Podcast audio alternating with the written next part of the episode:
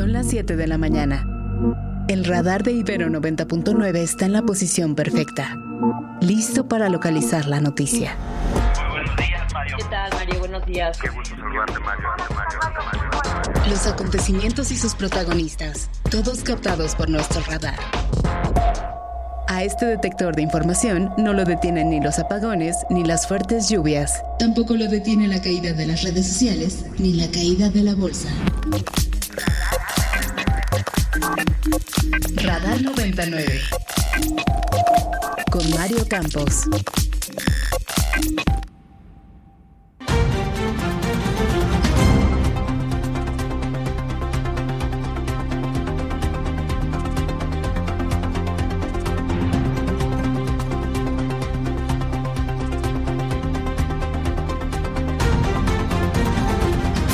El presidente López Obrador lamenta el asesinato de los dos precandidatos la alcaldía de Marabatío, Michoacán. Descarta inestabilidad política, mientras que el gobernador del estado, Ramírez Bedoya, ofrece seguridad a los candidatos que lo soliciten. Activistas y familiares de una niña que fue agredida sexualmente bloquearon ayer Periférico Norte después de que un juez del Estado de México dejó en libertad al presunto culpable. La Coordinadora Nacional de Protección Civil descarta riesgos para la población pese a la lluvia de ceniza que ha generado la intensa actividad del volcán Popocatépetl. Reconoce Pío López Obrador haber recibido dinero por parte de David León, quien después cargado de protección civil, en el careo que duró ocho horas con el periodista Carlos Loreta, quien demanda por 200 millones de pesos, dice, por daño moral.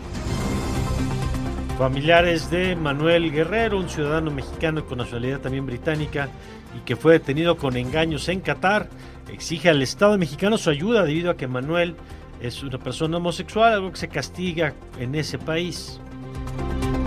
El presidente Joe Biden y el republicano Donald Trump ganan supermartes de las primarias en Michigan en su camino para ser los candidatos a la presidencia de Estados Unidos en noviembre próximo.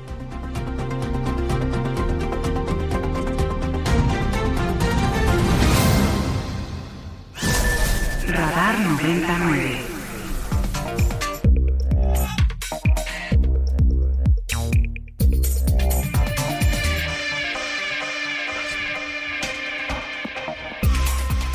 Buenos días, muy buenos días, bienvenidos a Radar 99. Yo soy Mario Campos y les saludo con mucho gusto en esta mañana de miércoles. Miércoles en el que hay mucho que platicar para variar, como ya lo hemos contado, de aquí a la elección y después de la elección también. Por lo pronto, de aquí a la elección, los siguientes eh, 100 días, 90 y tantos días más o menos, vamos a estar con una agenda cargadita en la que usted vale la pena que conozca lo que está pasando en México y lo que está pasando en el mundo. Hoy también hay notas de Europa de, eh, en relación a Ucrania y a Rusia, pero ya le contaremos de eso en unos momentos, en un evento que está en desarrollo. Por lo pronto, yo les saludo con mucho gusto, como saludo a mi querido Oscar Reyes. Oscar, ¿cómo estás? Hola Mario, ¿qué tal? Muy buenos días. Eh, muchas gracias por eh, esta mañana que estaremos listos para compartirles toda la información. Y sí, como dices, agenda movida.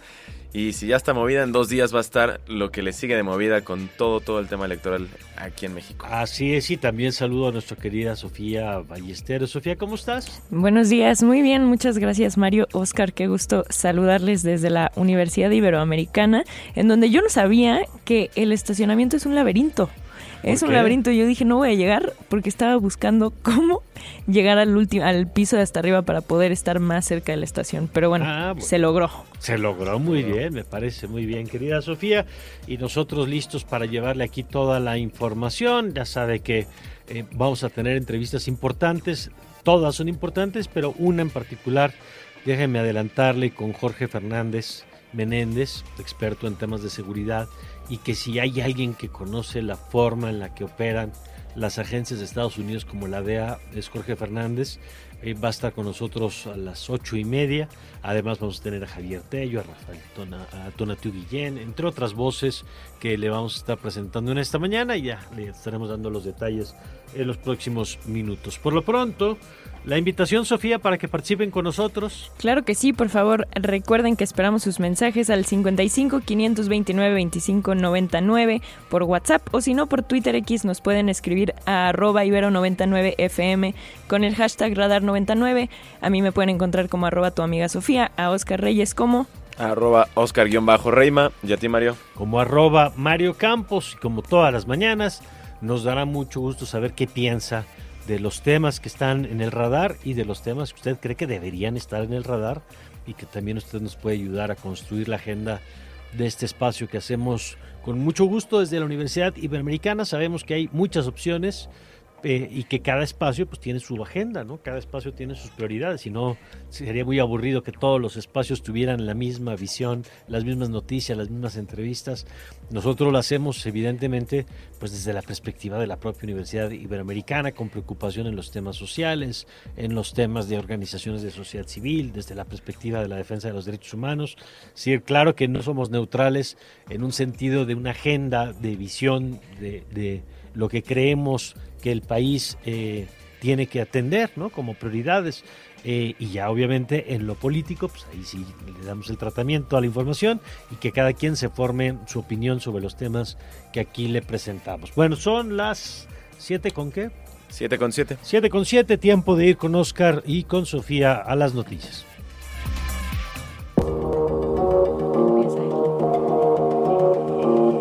Estas son las noticias. Bueno, y arrancamos con el resumen de lo más importante, Mario, Sofía. Esta mañana, bueno, y tras la actividad del volcán Popocatépetl, la Coordinación Nacional de Protección Civil mantiene la alerta en semáforo amarillo fase 2, por lo que se descartan riesgos para la población, aunque se confirma lluvia de ceniza en la periferia del Valle de México y afectaciones en cinco alcaldías de la capital, que son Benito Juárez, Coyoacán, Iztacalco e Iztapalapa y Xochimilco. No obstante, la ceniza provocó la cancelación de 22 vuelos en el Aeropuerto Internacional de la Ciudad de México. Y luego del asesinato el mismo día de dos precandidatos a la alcaldía de Marabatío en Michoacán, el presidente Andrés Manuel López Obrador lamentó lo sucedido, pero descartó, des- descartó que estos hechos evidencien ingobernabilidad o inestabilidad en el país. Reiteró que la gente está contenta con la transformación. Tras estas declaraciones, el gobernador del estado, el morenista Alfredo Ramírez Bedoya, reapareció en una conferencia de prensa para invitar, ahora sí, a otros precandidatos o candidatos a sentirse en la confianza de pedir protección personal si así lo desean. Vamos a escuchar cómo lo dijo. cualquier aspirante de cualquier partido o independiente que requiera que le brindemos seguridad, que no lo informe, que tenga la confianza de hacerlo. Y luego de poco más de ocho horas de audiencia en un juzgado civil de, de esta capital, el periodista Carlos Loret de aseguró que Pío López Obrador, hermano del presidente López Obrador, y quien exige el pago de 200 millones de pesos por daño moral, reconoció que los videos en los que aparece recibiendo dinero en sobres amarillos y que se vieron en un reportaje del periodista sí son auténticos. Comentó además que David León Romero, que también fue demandado y citado a comparecer, acusó ante la juez haber sido amenazado por el hermano del presidente, quien le dijo que se cuidara y que cuidara a su familia. Según la demanda interpuesta por Pío López, la revelación de los videos le generó una afectación psicobiológica social, por la que confía que el juez resuelva a su favor el caso. no pudo a lo largo de ocho horas desmentir un solo renglón de nuestro reportaje. Terminó aceptando que los videos son auténticos, que en esos videos aparece recibiendo dinero en sobres amarillos y todos los elementos centrales de nuestro ejercicio periodístico quedaron total y absolutamente acreditados. Por otro lado, familiares y activistas defensores de los derechos de la infancia bloquearon anoche y hasta por cinco horas carriles del periférico norte a la altura del Parque Naucali, luego de que un juez absolvió a un hombre acusado de abusar sexualmente de una niña de cuatro años. El caso se dio a conocer luego de que se compartiera en redes sociales un video de la audiencia celebrada el 15 de febrero pasado, donde la mamá de la menor reclama al juez dejar libre al presunto responsable de la agresión contra la menor, quien además es familiar de la víctima, solo porque ésta no pudo precisar la hora y el lugar exacto de donde fue la agresión. ¿Y de qué sirve tener todas estas pruebas que fueron durante dos años que llevamos este juicio y no se le está tomando a consideración todo lo que ha hecho mi niña a raíz de este abuso sexual? Bueno, y en otra información, Manuel Guerrero Aviña, originario de México y también con nacionalidad británica, fue encarcelado en un centro de detención en Doha, Qatar, debido a su orientación sexual. De acuerdo con la familia del mexicano, Manuel permanece incomunicado en una celda luego de haber sido detenido, eh, luego de acudir con engaños a una cita con, concertada a través de un portal, concretada a través de un portal. Su hermano, Enrique Guerrero, denunció que desde el pasado 4 de febrero que fue detenido, se le ha negado la entrega de su retroviral, ya que es, es cero positivo. La Cancillería mexicana informó que se encuentra al tanto de la situación, aunque dijo que no puede hacer mucho pues Manuel Guerrero ingresó a Qatar como ciudadano británico. Ante ello, Enrique, su hermano, dijo temer por la vida de Gerardo, pues en Qatar la homosexualidad eh, se castiga con la pena de muerte y lamentó la respuesta del Estado mexicano. Escuchemos. El Estado mexicano lo que dice es en su comunicado, estamos en contacto con la familia. Bueno, que me manden a mí WhatsApps de que nos sirve. Eso es lo que puede hacer el Estado mexicano. O sea, no, no soy amigo del Estado mexicano.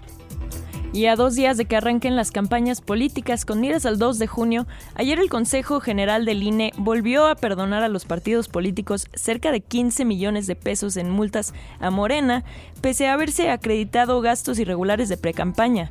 El Consejo aprobó al final una multa de 38 millones de pesos para Morena, eh, a Movimiento Ciudadano y al PRI poco más de 3 millones y al PAN un pago de poco más de 2 millones y medio de pesos. En total las multas ascendieron a 51 millones de pesos. Y en cuanto a la actividad política, la candidata de Morena, PT y Partido Verde a la presidencia, Claudia Sheinbaum, comentó ayer a través de sus redes sociales que confía en que el periodo de campaña será pacífico y se dijo abierta al debate público. Escuchemos cómo lo dijo en que va a ser una elección pacífica y, y sí va a ser una fiesta por la democracia. Por su parte, la candidata de oposición Xochil Gálvez le pidió a Claudia Sheinbaum no darle la vuelta al tema de la seguridad y a través de sus redes sociales le lanzó un reto. Vamos a escucharlo. Claudia, ya deja de darle la vuelta al tema de la inseguridad con otros datos. Tú utilizas la encuesta ENSU, que es muy limitada. La encuesta que debes usar es la ENVIPE, que aplica a 102 mil casas el cuestionario sobre inseguridad. La percepción de inseguridad durante tu gobierno fue de más del 80% y es así que te refleja la realidad.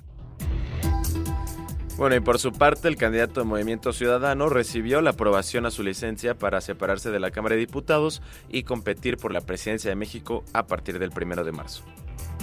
Y el presidente Andrés Manuel López Obrador alista un decreto para declarar día de descanso obligatorio para los trabajadores del gobierno federal el primero de octubre de cada seis años con motivo del cambio de la presidencia de la República. En un anteproyecto enviado a la Comisión Nacional de Mejora Regulatoria, el presidente señala que el periodo presidencial comprendido entre los años 2018 y 2024 iniciará el 1 de diciembre de 2018 y concluirá el 30 de septiembre de 2024. Scanner 360.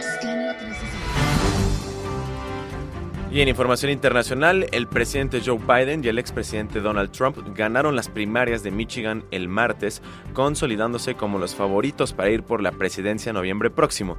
Biden derrotó al representante de Minnesota, Dean Phillips, el único oponente demócrata que quedaba en las primeras del partido del poder, en tanto que Trump ganó fácilmente a su adversaria, la ex embajadora de la ONU, Nikki Haley, a quien le sacó una ventaja de 20 puntos porcentuales en su estado natal, que es Carolina del Sur, el sábado pasado.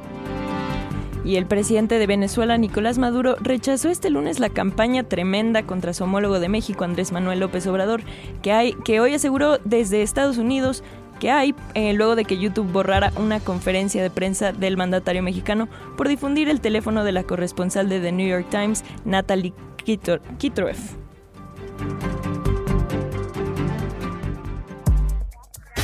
Crack 90.9. Y ahora nos vamos a un adelanto deportivo esta mañana con Omar García y nuestro querido Omar García nada más. Adelante Omar. Con eso nos sobra y nos basta. ¿Cómo estás Omar?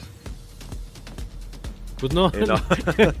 Y, tampoco tenemos Dice que por andarle haciendo el cuento, ahora no nos toma la llamada. No, ahorita restablecemos la comunicación. El, enlace, sí, con nuestro querido Omar. Ahora sí, adelante Omar, buen día. Hola, querido Mario, buenos días. También eh, Sofi, Oscar y por supuesto quienes nos acompañan en esta mañana de radar. Muy buenos días. Continúa la actividad de la Copa Oro Femenina. Ayer Colombia derrotó 2 por 0 a Puerto Rico y Brasil hizo lo propio 5 por 0 frente a Panamá. Con esto el grupo B termina con eh, la Canariña como líder de grupo con paso perfecto. Tres victorias, el mismo número de partidos y Colombia escoltándolos. Así que bueno, pues eh, presencia de Conmebol en la siguiente etapa de este torneo. El día de hoy se cierra la fase de grupos con Canadá, que se estará enfrentando a Costa Rica en duelo de equipos de CONCACAF, mientras que Paraguay hará lo propio ante el conjunto del Salvador. De momento, Canadá tiene eh, la mano para eh, ingresar a la siguiente etapa, aunque todavía no el boleto asegurado, seguido por Costa Rica y Paraguay. El Salvador ya está eliminado. Y bueno, pues ya estaremos platicando el día de mañana los cruces y a quién finalmente le tocará México después de terminar primero de grupo después del triunfo frente a Estados Unidos. Muy bien, pues ya veremos a quién le toca y esperemos que, que sea nada más un paso más hacia el triunfo. Gracias, Omar. Seguro, querido Mario, ya nos escuchamos en largos y tendidos con el resto de la jornada. Perfecto, volvemos contigo un poquito más tarde. Radar 99. Radar 99.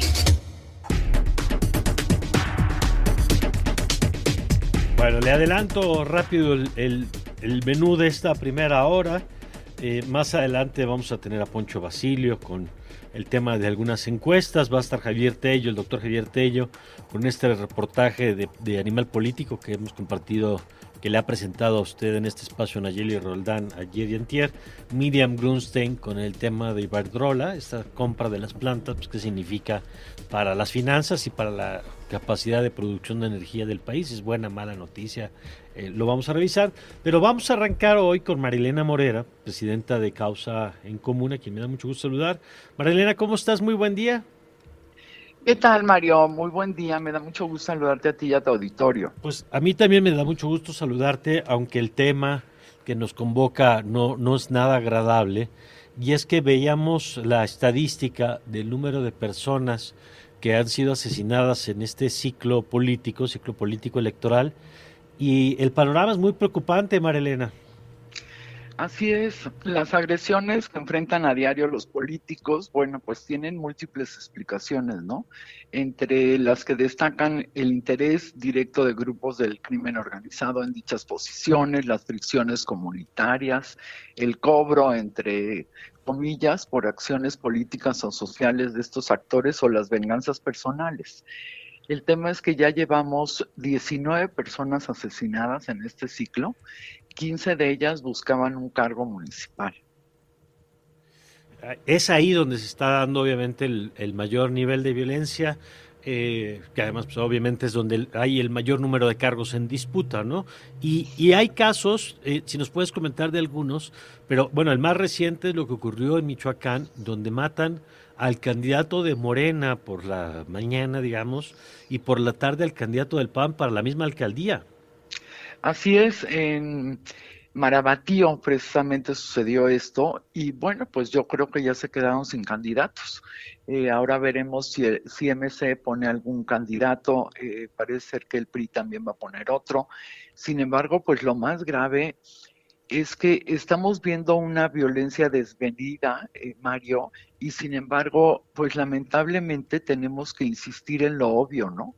El enemigo no son los contrincantes ni los ciudadanos con distintas opiniones, sino los criminales que en sus distintas formas asumen que pueden hacer lo que se les pega la gana con total impunidad. Me parece que ahí está el punto más importante donde están completamente vulnerables los municipios, que el gobierno sabe, porque hay datos que te lo dicen, cuáles son los lugares más peligrosos y sin embargo no ha hecho nada, ¿no? Porque del gran universo que hay, según los datos de Data Cívica, nos dicen que el, 40, el 48% eran funcionarios públicos, el 9% candidatos, el 8% familiares, de todas las agresiones que ha habido en este sexenio, que han sido 1.666 agresiones entre ataques, asesinatos, atentados y amenazas. Pero además, en el laboratorio electoral, nos dicen que del asesinato de estos 19 aspirantes o precandidatos, fíjate, la mayor parte eh, sucede en los mismos municipios. Este, estamos hablando de el, este, el municipio de Tijuana, que lidera la lista, después seguido por Celaya, Chilpancingo y Tasco. Sí, o sea que tenemos cuatro municipios donde ya debería haber una estrategia muy puntual para cuidar a los, a los candidatos.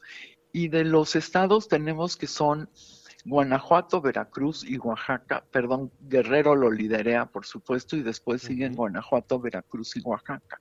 O sea, saben perfecto dónde está el problema y sin embargo, pues el presidente se sigue riendo y diciendo que lo único que se va a calentar es porque llega la primavera. Sí, que fue lo que dijo ayer, sí. Marilena, buenos días, te saluda Oscar Reyes. Em, y también quiero preguntarte qué papel están jugando las fiscalías en, en estos momentos eh, y sobre todo también en tema de coordinación pues, con los gobiernos municipales y estatales sobre las agresiones. Vemos que también en muchos casos se quedan impunes y ya no hay seguimiento sobre los mismos asesinatos. ¿Tú cómo ves el papel de las fiscalías? Exactamente como lo dices, no están haciendo nada porque precisamente es la impunidad la que hace que cualquiera pueda hacer lo que quiera y sabe que no va a suceder nada.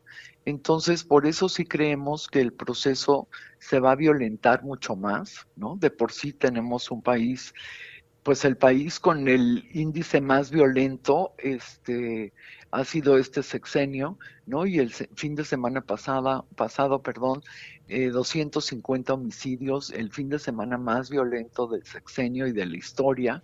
¿De todo el sexenio fue este fin de semana? Fue este fin de semana. Okay. Este, y entonces lo que vemos es que cada día estamos más violentos con un gobierno que está de brazos cruzados. ¿No? El, tenemos al presidente eh, pues en las mañaneras contraatacando para evitar el mote de narco presidente y lo que hizo fue crecerlo, por cierto, eh, pero no está actuando en lo que debe de actuar. Ya hubiéramos eh, querido ver una reunión del presidente con los gobernadores para que realmente pudieran hacer una estrategia, porque aquí todos cuentan y todos deberían de hacerla junto, pero desgraciadamente no vemos eso. Entonces, lo que vamos a seguir viendo es que cada candidato se va a tener que cuidar como pueda. Oye, y el otro tema, Marilena, es que eh, ahorita ah, que hablamos, estamos en el recuento de las expresiones más violentas, que son los atentados o son los homicidios, pero eso no alcanza a reflejar la incidencia que puede tener el crimen, que en algunos casos ya hemos escuchado, hay situaciones donde le hablan a un candidato y le dicen, usted se baja mañana de la campaña y el candidato pues, se baja, ¿no? Se baja porque vio que a otro ya lo mataron y, que no necesariamente nos enteramos porque no termina con un atentado, pero eso no quiere decir que el, el gran elector termine siendo el crimen organizado local o estatal o nacional, ¿no? Así es, así es como tú lo dices, ¿no? Por eso es que Data Cívica saca estos datos de las agresiones, que como bien dices, no necesariamente terminan en asesinato, pero que ahí están. Recordemos en el 2021, eh, la candidata del PRI en el Estado de México, en Valle, de Bravo, que fue levantada por los operadores de Morena, se la llevaron, la amenazaron, le dijeron que si regresaba a hacer campaña, precisamente se la llevan de un meeting y que, y que si regresaba a la campaña la iban a matar. Entonces, pues la señora, por supuesto, que se bajó de la campaña.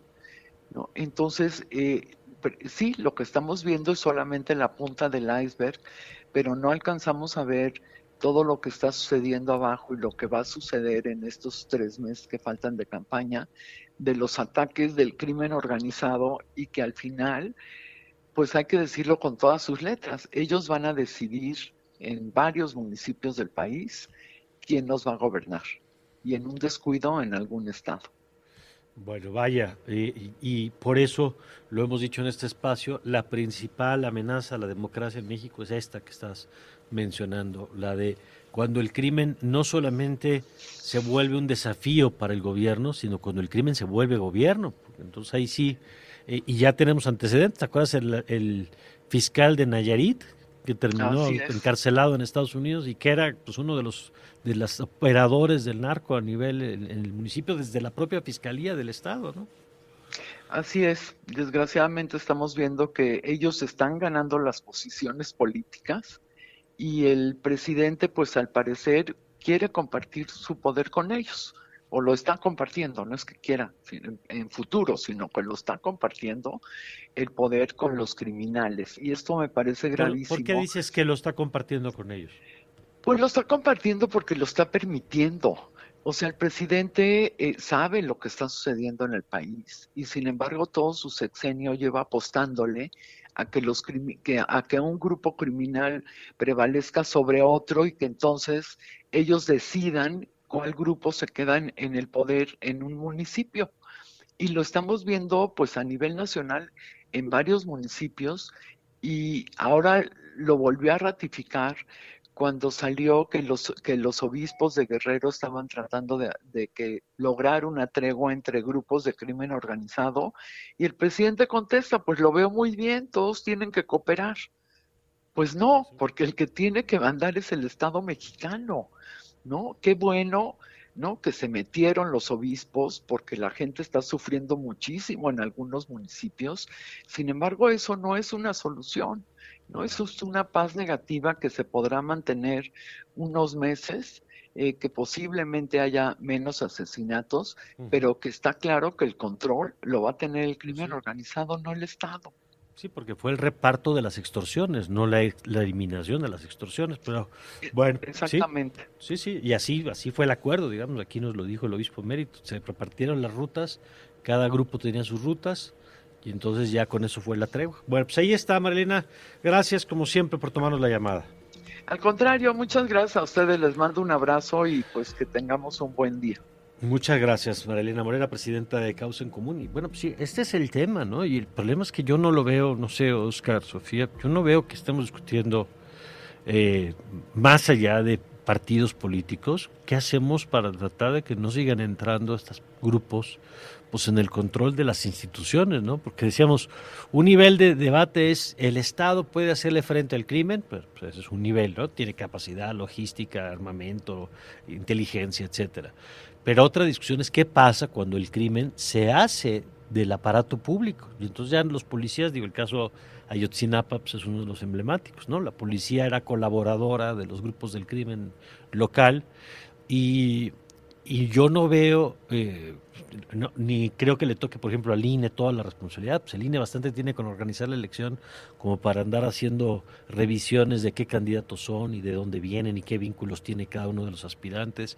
Y luego cuando ya están los candidatos, ¿qué garantías hay de que lleguen a la elección y que gane el que tenga que ganar y que pueda asumir el poder el que tenga que ganar, el que la gente decidió? En fin, vaya desafío que tenemos. 7 con 29.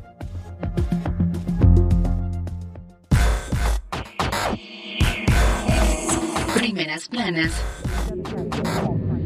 y encabezados. Reforma. Bueno, y arrancamos con el periódico Reforma. Esta mañana traen su primer, primera plana que alerta a la OCDE a México por la crisis de agua, advierten de escenarios negativos también ante el nearshoring y llama a invertir en infraestructura, saneamiento y reducir las fugas y también trae una nota del argentino, del presidente argentino Javier Milei que ya limita las políticas de género y está prohibiendo el lenguaje inclusivo a nivel gobierno. Esto es algo que pues sumamente me parece que es un retroceso, pero bueno, habrá que analizarlo más adelante eh, con otros especialistas. El Universal. El Universal nos informa que el gobierno derrocha en Pemex, hoteles de Sedena y Conacit. Eh, le inyecta capital a la petrolera que le ayudó a reportar ganancias en 2023 para equipar hoteles eh, de la ruta del tren Maya y en la plataforma Rizoma en la que se detectó un posible perjuicio al erario. Estamos hablando de más de 160 mil millones de pesos que recibió Pemex y más de 503 millones de pesos para gimnasios, uniformes, cocinas, muebles y blancos de hoteles dentro de la ruta del tren Maya. La jornada. Descarta el presidente López Obrador que algún partido busque desestabilizar el país, suspenderá sus actos públicos para no involucrarse en los comicios y sostiene que no hay polarización sino suficiente unidad en el pueblo. Milenio. Con elección sube demanda de blindaje corporal y de oficinas. Eh, la industria reporta que candidatos contratan protección no solo para vehículos, sino ahora también buscan chalecos antibalas y sello de inmuebles. En Ciudad de México, Estado de, de México, Jalisco, Guanajuato y Nuevo León son en donde más se muestra eso, que por supuesto tiene sentido con esto que está sucediendo a todos los candidatos y precandidatos en este momento. Excelsior. Y los reportes de ingresos y gastos en precampañas, el INE se ablanda para multar a los partidos, los consejeros flexibilizaron los criterios de fiscalización y redujeron de 67 a 51.1 millones el monto de las sanciones para todos los institutos políticos. El financiero. La Organización para la Cooperación y el Desarrollo Económico sugiere a México elevar los ingresos tributarios. Según su estudio económico, la percepción de, de corrupción aún es alta. El economista. Los efectos contables y apoyos fiscales generan a Pemex utilidades en el año 2023 la Comisión Federal de Electricidad regresa al terreno positivo luego de tres trimestres. El resultado positivo para la petrolera se sustentó en ganancias cambiarias, revaluación de activos y ayudas del gobierno federal. El Sol de México. Advierte la Secretaría de Economía que responderá México con aranceles a Estados Unidos. Raquel Buenrostro dijo que habrá reciprocidad si Estados Unidos castiga los envíos de acero desde territorio mexicano. Prensa Internacional. El New York Times nos dice que el Kremlin advierte contra la intervención terrestre de la OTAN en Ucrania. La advertencia se produjo en respuesta a los comentarios del presidente Emmanuel Macron de Francia, quien dijo que no se debe descartar nada cuando se le preguntó sobre esta posibilidad. Y por otra parte, en el país se nos informa que Biden gana las primarias eh, demócratas en Michigan, pero recibe un alto voto de protesta por su política hacia Gaza.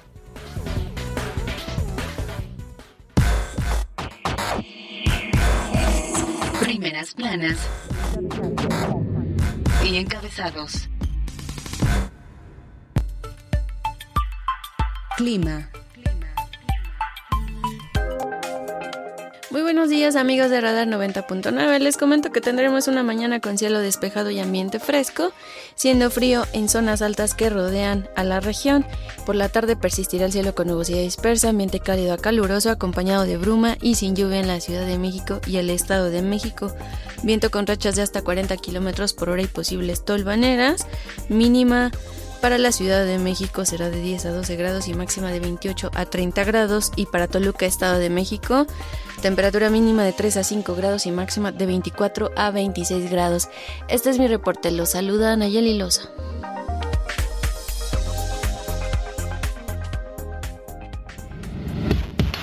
Radar 99. Son 13 plantas que se adquirieron, se compraron. Y esto va a significar que la Comisión Federal de Electricidad y el gobierno, que es del pueblo, ya tenga más del 50% de la generación de energía eléctrica para que se siga abasteciendo a todos los usuarios, todos los consumidores de energía eléctrica barata, sin fines de lucro.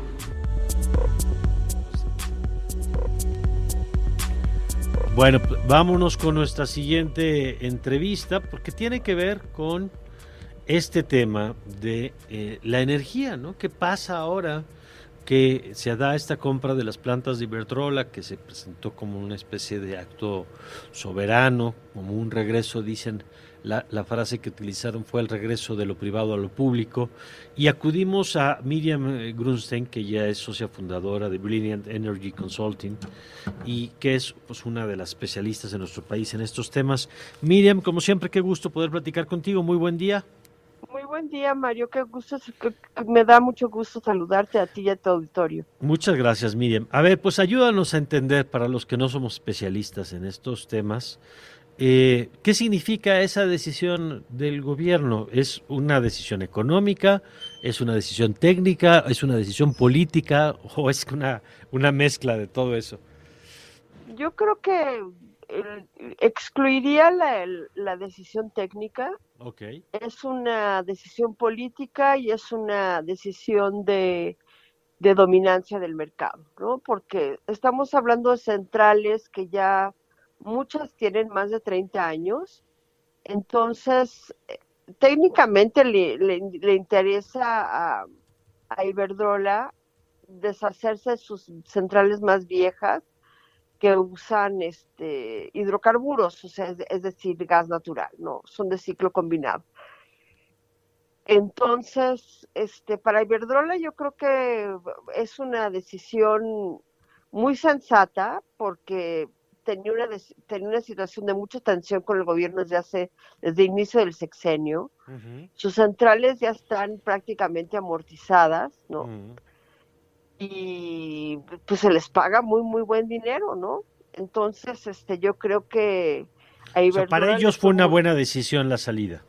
Sí, además tienen muchas, estas empresas ya tienen muchas presiones financieras de este generar con energías renovables y, y, y, eso es lo que va a hacer Iberdrola en el país, ¿no? Entonces se deshace de un montón de conflictos judiciales y de tensiones de relación con el gobierno, a la vez de que puede invertir en lo que más le va a beneficiar a la empresa, que es generar con sol y con viento. Entonces, bien por Iberdrola y por nosotros, pues generar el 50 por más del 50% de la generación también obliga al Estado a construir más redes de distribución y de, y de transmisión, porque la generación es una cosa, pero que llegue esa energía Ajá. a una mayor cantidad de mexicanos sí requiere de las vías para que llegue a nuestros hogares. A ver, ahorita si quieres vamos a esta parte de la distribución, pero me regreso a lo que dices de la producción. ¿Qué Ajá. beneficio hay, si es que hay alguno, para que, que el gobierno sea el dueño de estas, eh, de estas plantas o de estas instalaciones, de esta infraestructura? Eh, ¿Gana algo el país? Porque, por ejemplo, parte de las críticas que yo veía es que no se aumenta la capacidad de producción de energía en el país porque simplemente cambió no, de dueño lo que ya existía, digamos, ¿no? Este, entonces, ¿cuál es la ganancia para el gobierno mexicano o para el Estado mexicano? Es el control. Es el control. Es un, es una, es un gesto político más que nada. Mira, este, en, en otros países donde hay mercados, las, este, las centrales eléctricas pueden bajar su, su generación para encarecer el precio. ¿Me explico? Uh -huh. Cuando están mal reguladas, despachan menos y sube el precio. Pero en este caso, este, como, como la capacidad instalada, es decir, el, mejor, el, mejor, el, margen de reserva que tenemos para generar, ¿qué quiere decir el margen de reserva? Déjame traducirlo a español sencillo. La capacidad de excedente que tenemos para satisfacer la demanda de los usuarios es relativamente baja, pues entonces el gobierno va a estar bajo mucha presión de generar y de hacer llegar esa generación a los hogares mexicanos. Uh -huh. Entonces, realmente buenos... yo no sé qué, yo, el, el, gobierno va a estar, va, va, a tener más control, pero siempre que uno tiene más control, tiene uno más presión, ¿no? Porque uh -huh, ahora claro. satisfacer la demanda nacional en buenas condiciones va a estar en más de un 50% en manos uh -huh. del gobierno. Miriam, Las buenos días, te van saluda. A ir al gobierno. Claro, sí, sí, sí, no, no lo entiendo. Oscar, tú tienes una pregunta también. Sí, gracias, Mario. Eh, buenos días, Miriam, te saluda Oscar Reyes. Y justo Hola, yo, yo, yo, quería preguntarte, hola, ¿por qué, ¿por qué es importante para el gobierno tener el control de la electricidad? Sobre todo eh, en un contexto donde ha señalado el presidente en Europa, por ejemplo, el, donde los precios eh, de, la, de las energías son muy altos, cuando creo que hace referencia a esta empresa justo Iberdrola, y uh -huh. pues genera también mucha presión sobre el consumidor. Entonces, ¿por qué es importante para el gobierno mexicano tener el control sobre estas plantas? Porque lo llaman soberanía energética, ¿no? Es uh -huh. decidir cómo genero, a cuánto genero y con qué genero. Es realmente un gesto político más que un gesto técnico. Ahora, es un esquema más sencillo, ¿no? Que andar regulando mercados eléctricos. Eso sí requiere de mucho esfuerzo y de gente muy capaz. para generar la competencia para que los precios bajen. Sin embargo, te echas encima la rifa del tigre, ¿no? Te ganas la, la rifa del tigre porque ahora en tus manos va a estar este, la responsabilidad de generar de manera satisfactoria y a menor precio. Ahora, que eso ya está operando, pues, porque son plantas en operación, ¿no? Sí, exactamente. Ahora, los precios de generación en México siguen siendo relativamente altos por la falta de un mercado competitivo, ¿no? Ahora, con los costos de mantenimiento de las plantas que ya están añosas y, los servicios conexos, eso solo puede subir. Y eso lo va a pagar es el, importante contribuyente. ¿Me explico? Claro, porque, claro, porque no es que el gobierno pueda establecer el precio, digamos. No, no, no, no, no, no. Estas cosas, por ejemplo, entre más añoso se vuelve tu coche, pues que ya le tienes que meter esto, ya le tienes que meter el otro y ya estás con un dolor de muelas porque ya se descompuso A, B y C, ¿no? Y puedes no tener dinero para reemplazarlo y quitarte esa carga, ¿no? Y eso es lo que pasa con estas plantas. Van a empezar a dar lata. Ok. Oye, y un último elemento, Miriam, porque ya nos explicaste que no hay un incremento en la producción. Si hay mayor control, pues no hay un incremento porque eso ya era capacidad que ya estaba instalada desde antes. Mi pregunta es si ves en algún punto de la propuesta del gobierno eh, alguna eh, política de incremento de la oferta de energía. Ayer platicábamos aquí con la gente de Amazon que anunció este centro de, Querétaro y decíamos, bueno, sí, pero el tema de energía se vuelve toral en nearshoring, en el norte, en fin. ¿Ves que eso está en la discusión más allá del discurso soberano de la energía? Mira, han hablado de que CFE por ejemplo, con el proyecto Sonora va a incrementar la, la, oferta solar, ¿no? En el norte del país, este, a, partir del, del, del, de, Puerto Peñasco. Pero fuera de eso, sí vamos a tener un problema con el nearshoring porque ni están dando permisos de eléctricos, ni la CFE está invirtiendo más en plantas de energías renovables y en la transmisión y la distribución para que llegue. Porque, ojo, con las renovables la cuestión es que los puntos de, generación no son necesariamente cercanos a los puntos de consumo. Imagínate que, bueno, Puerto Sonora está muy focalizado para energía solar, pero tienes lugares como Oaxaca, que, que, surte energía eólica para Chihuahua. Y ahí la energía eléctrica no es que viaje del istmo a Chihuahua, sino que hacen un swap, un intercambio con la energía eléctrica de CFE mm. y hacen un intercambio de precios, ¿no? una, una, una transacción en la que se trasladan los precios de la energía eólica a un punto cercano donde presta el servicio CFE y la de CFS va al punto de, de, de, consumo en, en, Chihuahua. Entonces hay mucho que hacer, hay que instalar redes inteligentes, hay que, hay que hacer cambios en la medición, es otro, es otro animal, ¿me explico? Y pues en lugar de gastar lo que gastaron, que fueron miles de millones de dólares en la, en la compra de plantas añosas, pues es porque no se consumen, este, porque no se invierte en la energía que México necesita para satisfacer un nearshoring que requiere de energías limpias. De acuerdo, sí, sí, que cada vez va a ser más exigente en ese sentido. Los ya no solamente exigen y el medio ambiente también. De acuerdo. Miriam, gracias como siempre. Ah, el gusto fue mío, Mario. Muchas gracias. Miriam Grunstein, socia fundadora de Brilliant Energy Consulting y quien dirige también este eh, sitio Energeeks, Energeeks sobre temas de estos. Y es muy importante porque miren, esto es un punto donde todos los caminos terminan aquí, en el asunto de la energía. Y son dos grandes temas. Uno, qué capacidad tenemos de producir energía y dos, qué tipo de energía tenemos. Porque esto que decía ahorita Miriam, no solamente, obviamente por asunto del planeta, ¿no? Eh, o sea, el asunto de las, del todo el tema del uso del combustible, pues ya sabemos, fósiles, ¿no? Con lo que implica. Y luego, por otro lado, que cada vez más las empresas para importar, para exportar, por ejemplo, a mercados como el de Estados Unidos y Europa, te van a pedir no solamente cómo hiciste lo que estás vendiendo, sino qué energía utilizaste para producir lo que estás vendiendo. Entonces, créame que ese debate todavía no llega así como al nivel de calle, pero ahí está latente. Bueno, vamos, vamos a hacer un corte.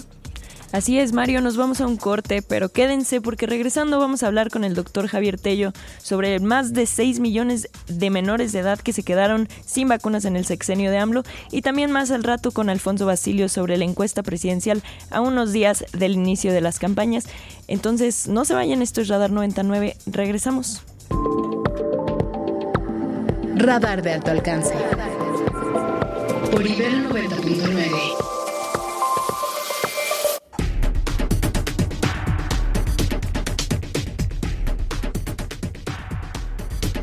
Bueno, y vamos a platicar con el doctor Javier Tello, quien es uno de los analistas en materia de, salud pública, eh, autor de un libro sobre el tema del desabasto y quien eh, pues eh, queríamos tocar base con él a propósito de esto que ha estado publicando Animal Político. Eh, ayer y antier tuvimos oportunidad de presentarle aquí la información con Nayeli Roldán, la autora de estos eh, materiales, en donde pues se pone sobre la mesa, Javier, doctor Javier Tello, se pone sobre la mesa el tema pues de qué pasó con la compra y con el eh, el impacto que esto tuvo particularmente en el campo de las vacunas, pues viene a documentar una historia de la que tú has estado hablando ya desde hace tiempo, Javier. Buenos días.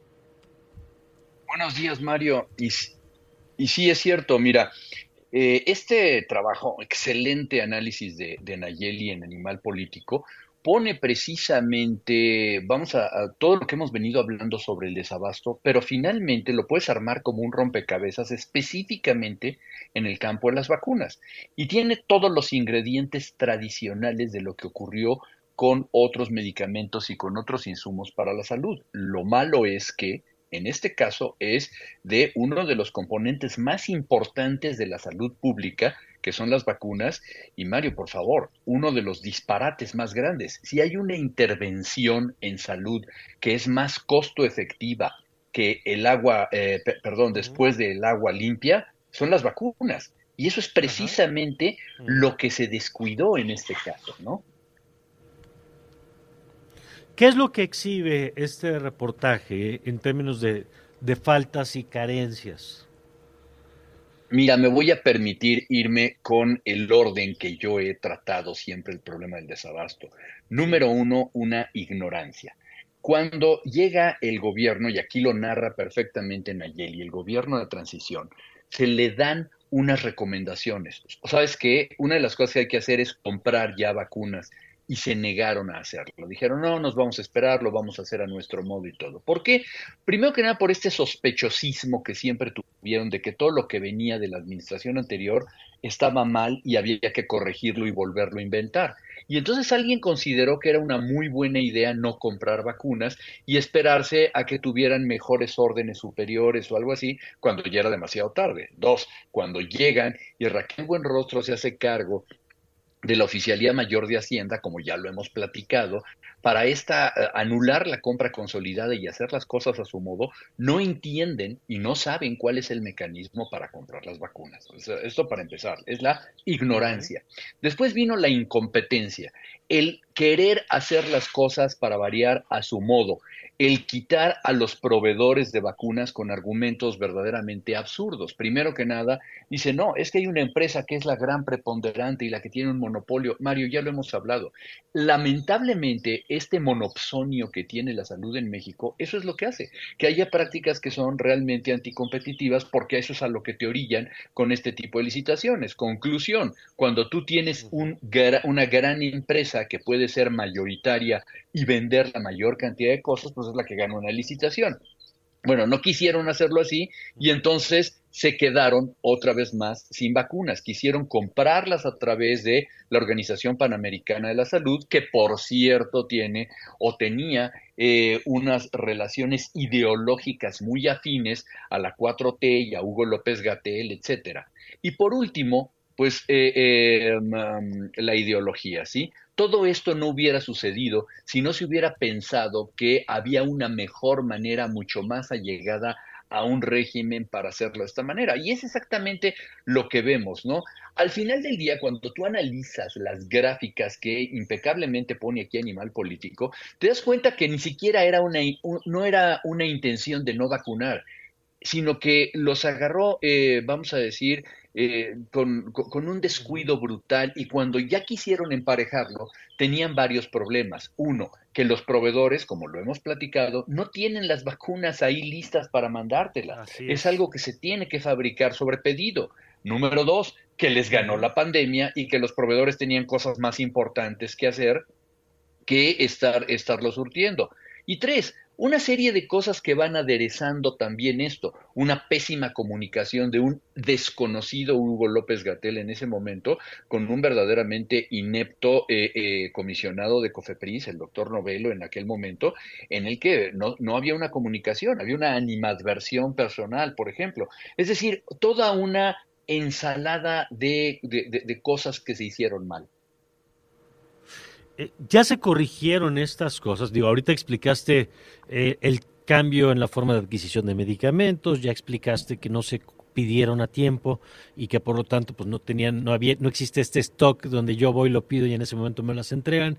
Esto que acabas de describir eh, después de la pandemia cuatro años de la pandemia se corrigieron estos procesos Mario no podemos saberlo. No podemos saberlo porque eh, número uno, ha cambiado, han cambiado los sistemas de adquisiciones. Tú, recuerdas que esto se pasó primero que nada al INSABI y luego eh, en el camino todas las compras iban a ser a través de esta necesidad que se llamaba la UNOPS y después se le devolvieron al INSABI, el INSABI tiró la toalla y luego finalmente uh Bienestar y tan, tan pronto como la semana, hace 10 días todavía, me comentaban algunos amigos de la industria farmacéutica que se estaban reuniendo con Birmex para poder volver a entender cómo iba a ser un sistema de adquisiciones. Hoy, Mario, estamos en la página 1 de mi libro. Otra vez, ¿sí? No se sabe cómo. Dos, eh, hay una serie de datos de compras que están blindados. Por algún motivo no te los van a dar y no te van a decir cuánto, cuánto compraron.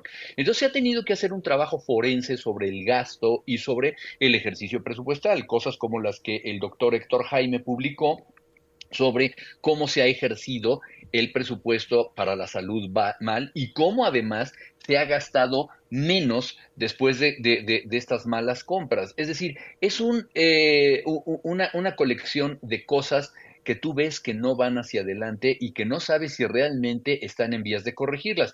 Solo para ponerte un ejemplo, tenemos un retraso brutal de cerca de tres generaciones, y me refiero a generaciones como si fueran graduación, de niñas, tres, tres años de vida de niñas que no fueron vacunadas adecuadamente contra el virus del papiloma humano. Y lo que dijo Hugo López Gatel en las últimas cosas que mencionó cuando era un administrador público fue que iban a ir por las niñas para emparejar y vacunar a las que hoy tenían como 15 años y que ya estaban en secundaria pero nunca dijo que iban a hacer con las rezagadas. En vez de que hubiéramos comprado tres veces más vacunas contra el papiloma para de una vez por todas volver a emparejar a las niñas faltantes, ¿sí? estamos apenas yendo a buscar eh, y a tapar los agujeritos, ¿no? De acuerdo. Eh, y bueno, pues, digamos, ya tenemos el recuento de lo que pasó. Sofía, tú tienes una pregunta que me parece muy pertinente, pues ah, ya en el punto en que hoy nos encontramos. Así es, Mario, muchas gracias. Eh, Javier, buenos días, te habla Sofía Ballesteros. A mí me gustaría saber qué hay que hacer ahora para poder eh, compensar por la falta de vacunas. Mira, no quisiera yo ser alarmista, pero si estuviera iniciando una nueva administración, la prioridad número uno sería emparejar esto y solucionarlo. Para mí esto debería ser materia de seguridad nacional. Esto sí es materia de seguridad nacional, no blindar tonterías y eh, poner un recurso terriblemente extraordinario, blindarlo y hacer un plan para que en el lapso de los próximos 12 a 18 meses tuviéramos una campaña masiva de vacunación, que se adquirieran las vacunas por cualquier lugar en el mundo, no importando el costo, y que nos propusiéramos una vez más retomar esta, eh, vaya, eh, eh, esta proactividad que se tuvo y que, y, que tardó 40 años en, crearse, en donde los mexicanos, vaya, los mexicanos siempre han querido vacunar a sus hijos, ¿no?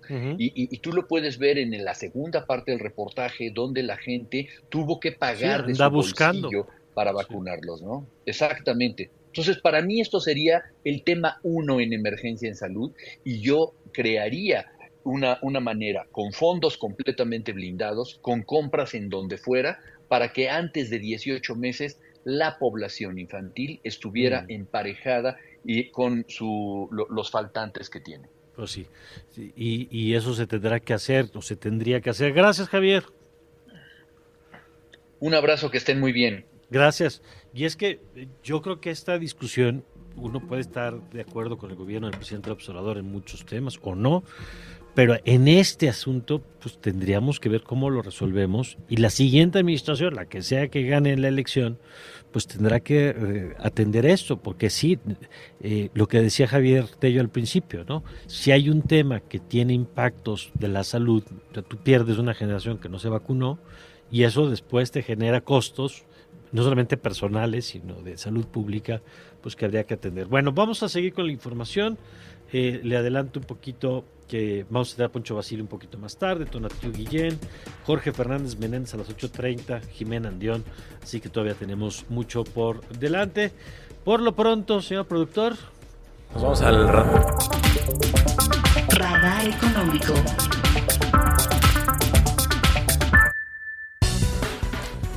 Y rápidamente en el radar económico les platicamos que México tiene espacio para incrementar su recaudación tributaria en tres puntos del Producto Interno Bruto si sigue una estrategia basada en inteligencia fiscal y financiera, eh, proyectó el subsecretario de Hacienda Gabriel Llorio.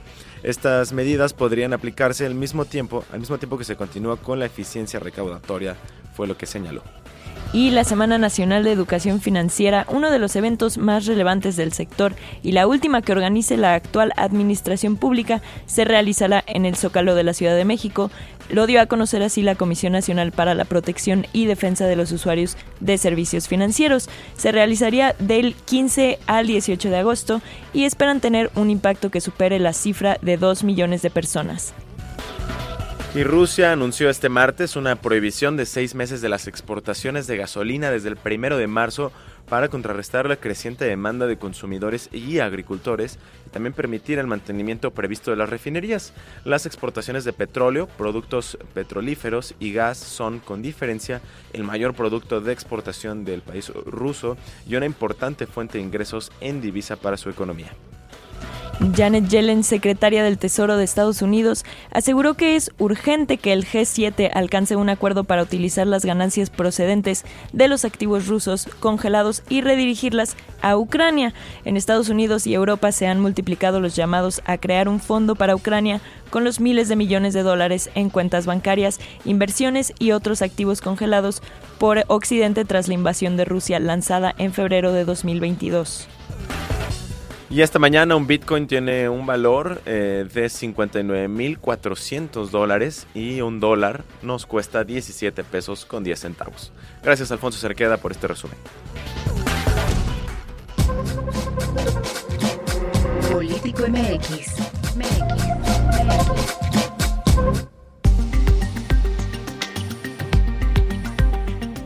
8 con 3 y ya tenemos en la línea a nuestro querido Poncho Basilio, socio director de Político MX. ¿Qué nos traes, Poncho, esta mañana? Muy buenos días. Hola, muy buenos días, Oscar Mario. Eh, un saludo, por supuesto, a toda la gente que nos escucha a través de 90.9.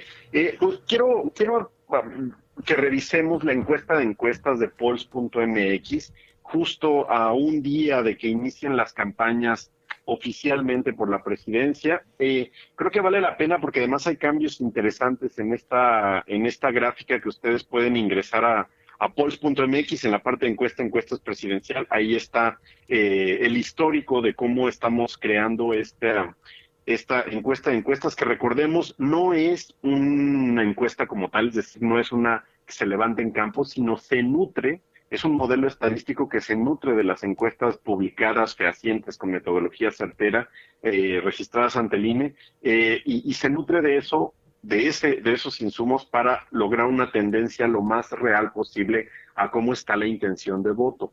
Eh, y, y, creo que vale la pena revisarlo porque hasta este punto que estamos hablando y teniendo este enlace telefónico, eh, eh, Movimiento Ciudadano aparece con 5% de intención de voto.